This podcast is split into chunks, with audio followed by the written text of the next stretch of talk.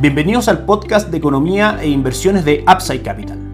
Revisaremos el rendimiento del mercado en Chile y el mundo y las principales noticias económicas y financieras que marcan la jornada.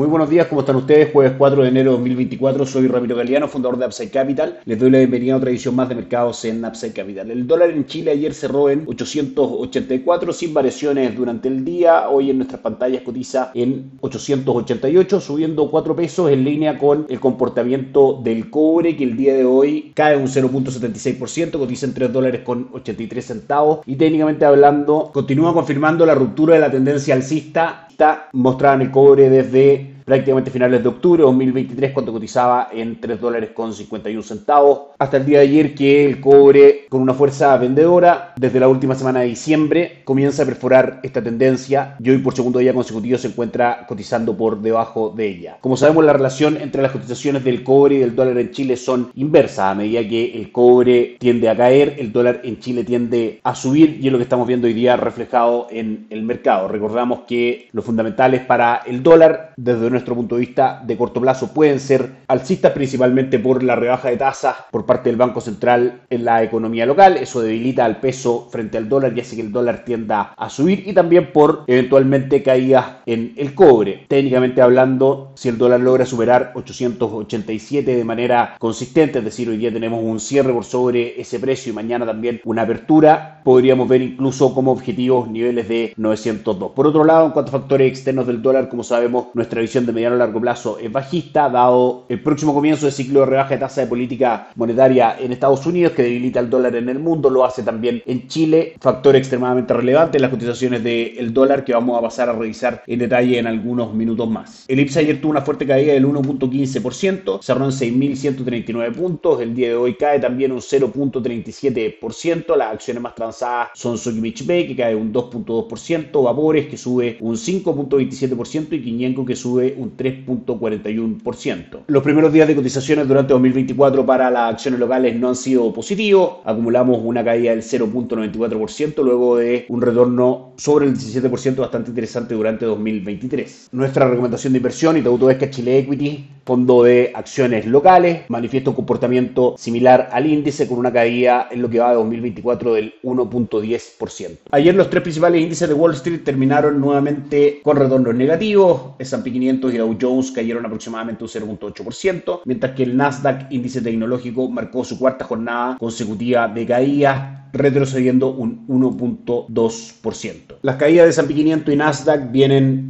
fundamentada básicamente por la caída de Apple, que acumula en 2024 un menos 5.36%, en un contexto en general de correcciones de acciones de empresas del sector tecnológico que tuvieron un excelente retorno durante el año 2023. Técnicamente hablando, S&P 500 cotiza en 4.722 puntos, rebotando en un soporte de corto plazo cercano a los 4.700 puntos, con objetivo de mantenerse los fundamentales alcistas para las acciones en Estados Unidos en máximos históricos cercanos a los 4.800 puntos. El escenario fundamental de Estados Unidos para este año 2024 es protagonizado principalmente por lo que hará la Reserva Federal respecto a la tasa de política monetaria. En su reunión anterior, en diciembre de 2023, manifestó que esperaba comenzar el ciclo de recorte de tasa de política monetaria durante este año, proyectando aproximadamente tres rebajas de tasas durante 2024. De manera que la reacción de los mercados probablemente continúe siendo positiva ante malas noticias macroeconómicas. Es decir, a medida que la actividad económica en Estados Unidos muestre menor dinamismo, eso es un factor de menor presión alcista en los precios, por ende a favor de que la Reserva Federal rebaje la tasa de política monetaria y eso es un fundamento alcista tanto para la renta fija como para la renta variable en Estados Unidos. Por otro lado, por supuesto, también será extremadamente importante que la inflación en Estados Unidos converja a la meta de la Reserva Federal ubicada en el 2%. Serán los factores que estarán marcando durante este 2024 el comportamiento de los mercados en Estados Unidos. Por otro lado, también el mercado estará preocupado de qué tanto acusen las empresas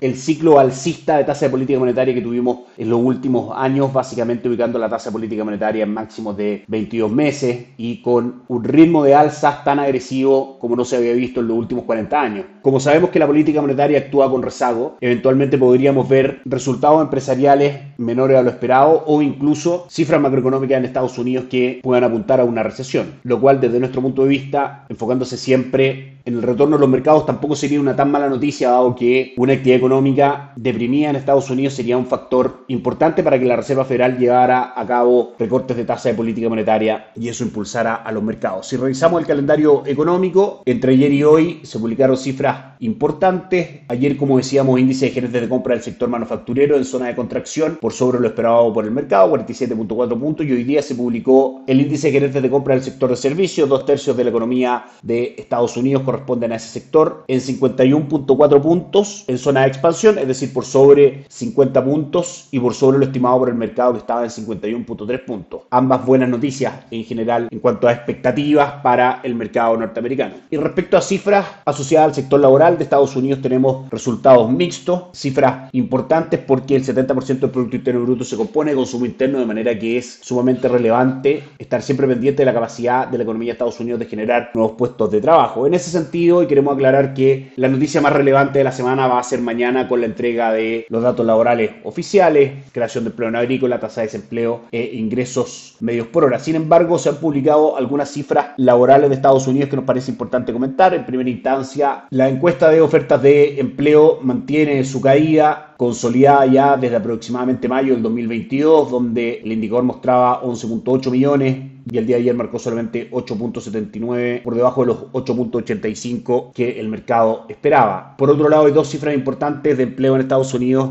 positivas. En primera instancia, cambio en el empleo no agrícola ADP referente a la creación de empleo privado y aunque no lo logra con certeza una cifra que el mercado interpreta como una anticipación de las cifras importantes que se publicarán mañana, marcó 164.000 nuevos puestos creados por sobre los 115.000 que el mercado esperaba, la primera cifra sobre las estimaciones del mercado desde agosto de 2023 y como todos los jueves las peticiones semanales por subsidio de desempleo marcan 202.000 peticiones solicitadas por debajo de las 216.000 que esperaba el mercado, es decir, dos de tres cifras macroeconómicas del mercado laboral en Estados Unidos muestran todavía un mercado ajustado que podría eventualmente retrasar la rebaja de tasas por parte de la Reserva Federal, donde hay una divergencia entre las expectativas del mercado que están situadas en que las rebajas comiencen en el mes de marzo, frente a la Reserva Federal que, por ejemplo, ayer en la publicación de las minutas de la última reunión efectuado, como decíamos, en diciembre de 2023, donde se produce este cambio de paradigma, se anuncia probable recorte de tasas durante 2024. Las actas muestran las siguientes conclusiones. Los miembros del Comité Federal de Mercado Abierto coinciden en que probablemente la tasa llegó